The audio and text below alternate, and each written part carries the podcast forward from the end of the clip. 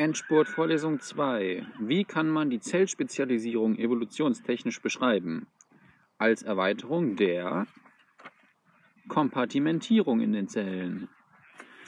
Hohe Lebensdauer wird ermöglicht durch die Bildung neuer Zellen, um ältere zu ersetzen. Das geht natürlich nur bei Mehrzellern. Vorteile von spezialisierten Zellen. Schnellere und bessere Anpassung an Umgebungsbedingungen. Was ist Wachstum?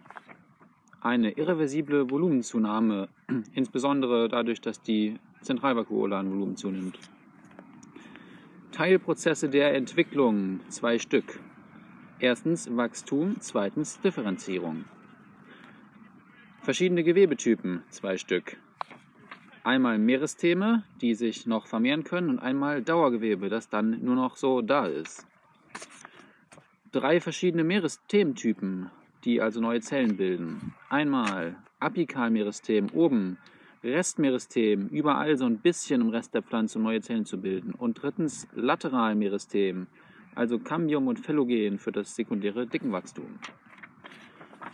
Dauergewebstypen nach Funktion sortiert. Da gibt es einmal Parenchyme, also Grundgewebe, die durchsetzt sind mit Festigungsgeweben und abgeschlossen von Abschlussgeweben.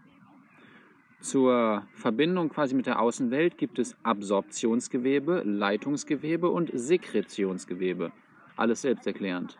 Und dann gibt es noch die reproduktiven Gewebe, also die Meristheme. Zentralvakuole. Die wächst durch Wasseraufnahme und durch osmotisches Potential wird das Wasser überhaupt erst aufgenommen enthält viele organische und anorganische Verbindungen, Stoffwechselprodukte, Speicherstoffe, sekundäre Pflanzenstoffe für Farbe etc. und Stoffwechselprodukte und ist sehr wichtig auch zur Bewegung von Pflanzen, unter anderem von Schließzellen.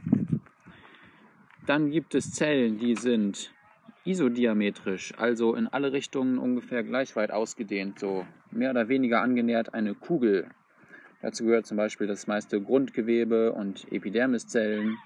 Und dann gibt es prosenchymatische Zellen. Das ist das Gegenteil davon. Die sind länglich, also zum Beispiel die Siebzellen zur äh, Leitung von äh, Substanzen in der Pflanze.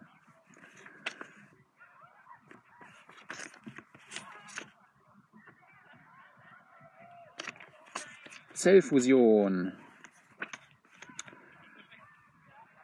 entsteht oder besteht aus vollständiger Zellwandauflösung und ergibt dann, wenn das so äh, geschehen ist, Tracheiden oder Siebröhren und Siebzellen für den Ferntransport von Stoffen über das Phloem oder Xylemgefäße. Inkrusti Inkrustierung ist die Einlagerung von Stoffen in, in die fertigen Zellwände, zum Beispiel Lignin.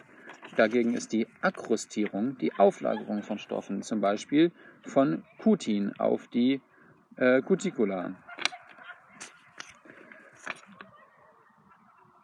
Ein weiteres Beispiel für Inkrustierung sind noch, wenn Mineralstoffe eingelagert werden, um die Zellwand extra brüchig zu machen, zum Beispiel in den Brennhaaren von Brennnesseln. Und auch der Kaspari-Streifen ist eine Inkrust Inkrustierung, weil äh, dabei Lignin und Cutin in den Kapillarräumen der Zellwand untergebracht sind, um einen Wasserdurchfluss zu verhindern. Und das war es auch schon mit Vorlesung 2.